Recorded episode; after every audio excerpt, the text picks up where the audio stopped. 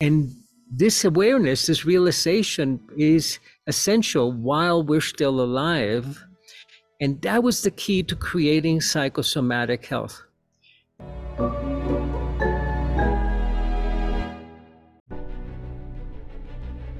Willkommen bei dem Podcast von Die Köpfe der Genies. Mein Name ist Maxim Mankewitsch und in diesem Podcast lassen wir die größten Genies aus dem Grabau verstehen und präsentieren dir das spannende Erfolgswissen der Neuzeit. Liebe Freunde, ich habe eine große Freude heute, denn mit mir ist heute ein Mann, den ich selber von seinem Namen her schon seit mindestens 10, 11 Jahren lang kenne. Er bringt das alte Wissen zu uns in die Gegenwart, bevor es durch die Technologie, durch die ganzen Medien und Mainstream-Fortschritte, die die ganze Zeit nach unserer Aufmerksamkeit schreien, vergessen wird. Er ist ein Mensch, der über 22, 23 Bücher weltweit veröffentlicht hat, Zahlreiche davon sind Bestseller. Er ist ein Mensch, der altes Wissen, was die Menschen wirklich in die Veränderung bringt, in uns aufweckt, unserem Bewusstsein mit diesem alten Wissen Hand in Hand zu gehen. Ich freue mich wahnsinnig, dass er da ist und mit dir gemeinsam, mit mir gemeinsam das Interview in Englisch führen wird, um zu verstehen, worum es in diesem Leben wirklich geht, dass du lernst, die Dinge loszulassen, dass du lernst, in deine Transformation zu kommen. Vom ganzen Herzen willkommen ein alter Meister und Lehrer des Schamanismus, Alberto Villoldo. Buenas tardes. Buenas tardes. Thank you. Great to be with you and wonderful to be on your program. Alberto, it's such a pleasure to have you on the show. And you're such a wise man. You've done so much before we started this conversation. I Googled your age and I was surprised because you look at least 20 years earlier. How do you do it? It's incredible. Yeah. So the, uh, I think that you, one of the wisdom teachings of the shamans is that you could not stop growing older, but you can stop aging. So aging is what happens in the West, in Germany and America, and with the oldnesses of civilization. Freunde, wir sind live mit Alberto und er sitzt gerade im wunderschönen Peru. Und wenn ihr ein bisschen Wind hört, dann freut euch darüber, denn das ist wirklich, wie es jetzt aktuell in diesem Interview in Real Life aussieht. Alberto, back to the roots. You started this journey also in this life like like a young boy. You was uh, born in Cuba, is it right? Yes. Can you take us a little bit on this journey, how you became this successful man and now teaching a lot of millions of people how to get consciousness?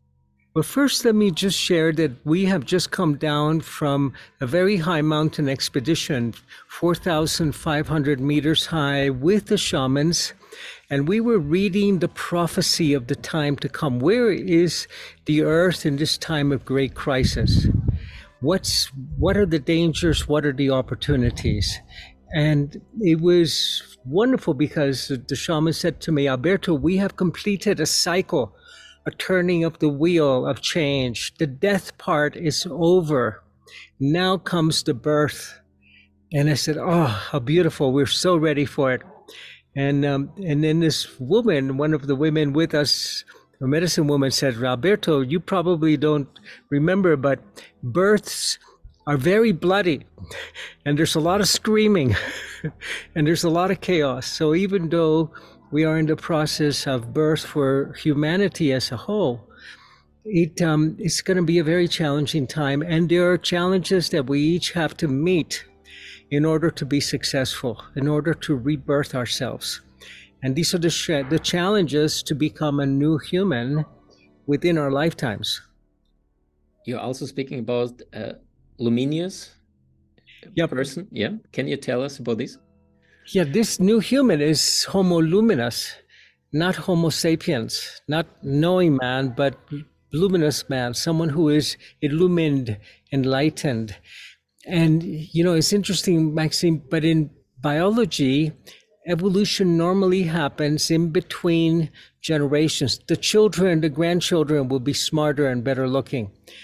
But during these extinction events like the one that we're living in, where there are many, many species dying today. It's a sixth great extinction event since the birth of life in the planet. Evolution during these events happens within generations, inside generations, not in between. You and I, all of our listeners, are invited to take this quantum leap and become this new human, or we will become extinct. What would you say? How was, was this trip from little Alberto who came to the States at the age? How old was you? About Oh, I was nine and I was a political refugee. I was an immigrant. And um, and we left Cuba. There was a revolution, terrible revolution, a lot of trauma, seen blood in the streets and fighting, and and uh, landing in um, in America in the United States, not speaking English at all, and um, and growing up in a country that was very very foreign to me. And one of the things that happened was that I I knew people wrote books because I loved reading books. And but I never thought that I could write a book because I was a refugee, an immigrant. I was, and um, and then I was very lucky in my early years at the university. I was giving a talk with one of my professors, and um, and a, and a man came up and said, "You must write a book about this." And I said, oh, "You know, I can't write a book. I'm you know, I'm just a student. I'm no, no, you must, and I'll have a contract on your desk tomorrow. And that's how my first book came, co-authored with my professor. And now I've written a number of books. But it, this is, I had to really heal this sense of not being worthy, or of not being capable, or of not being, um, of, of not being valuable enough to have anything to say. And a lot of people, millions, who, who will listening to this uh, message will say, I have the same problem. And, and you're a made man. You have all this success. Would you say you've written these books or does they wrote themselves and you was like the source, the messenger who received no, no, no, this? No, no, I, I never had the luck to be channeling the book. I had to write. All right. But you know, the shamans in the Andes, during their ceremonies that they make the they create a mandala as an offering for the earth and in the center of the mandala there is a seashell and a piece of gold and a piece of silver. They call it the Codi Libro and the Colca Libro the golden book and the silver book. And they say that we're born with one of these two books and one of them is already written and we have to do some editing, healing of our family stories and of our genetics that we were born with. But the other book is blank. and our task is to write the book of our lives. You know, these, these books are these books are easy to write. It's the book of your life where you have a journey that's heroic and that's a destiny and that's not been written by your genes or by your tragedy in your family that's the real important book that each one of us can write and we have to write. We have the ability to write a creative story to become the storyteller and not an actor in a tragic story that was written by the culture. Mm-hmm. thank you for for sharing. Alberto when we speak about your um, childhood you also had um, was you a kind of spiritual boy? Because i heard also from you that you was in contact with the spiritual world before it was told to you stop it. Hmm. I wasn't a spiritual boy. I had seen enough trauma that i didn't know what was real anymore. And my eyes were my brain got rewired in some way.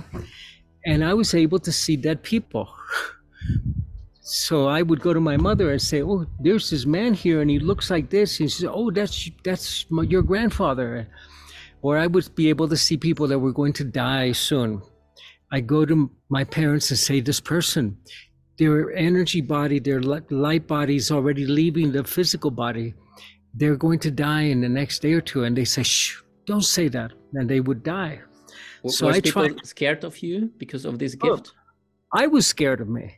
All right. and so I learned how to shut up and not speak about these things and because nobody wants to know that you know their a relative is going to die.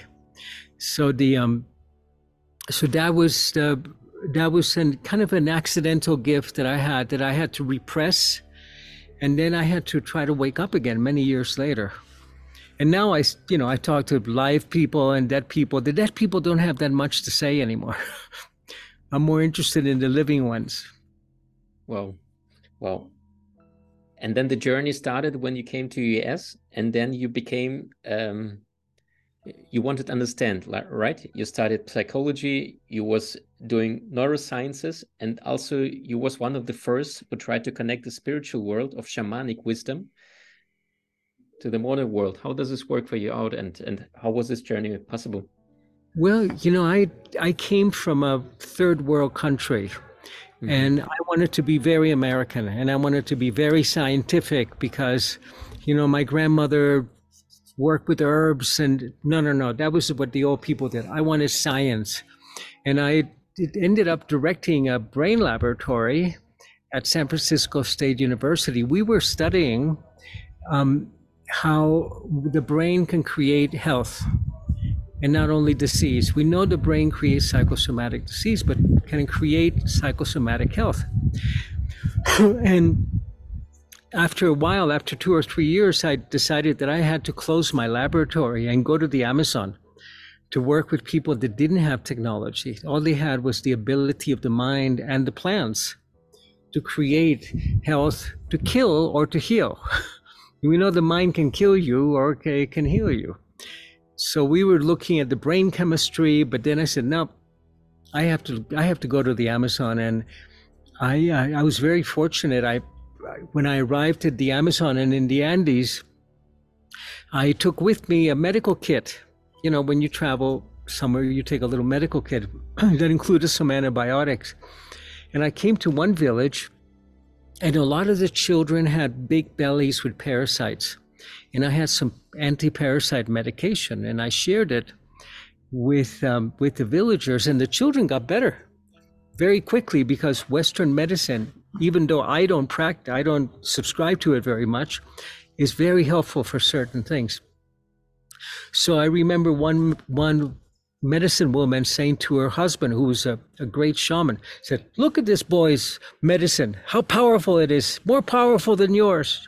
and so I was allowed access to the shamans, and the even though the people I was working with had never had contact with Westerners they had had contact with other Indians who had had contact with city people who had brought the illnesses to the mountains. Mm. and that's when my study of the shamans began. And, and I discovered at first as an anthropologist, I was taking notes and pictures, and then they said to me, Alberto, we have to heal you. I said, What do you mean heal me? I'm 28, 29, I'm healthy. He said, No, no, no, we have to heal your ignorance because you're very stupid. And I said to them, It's Dr. Alberto, please. And he said, Yes, exactly what we're talking about. I had a lot of information and facts, but I had very little wisdom.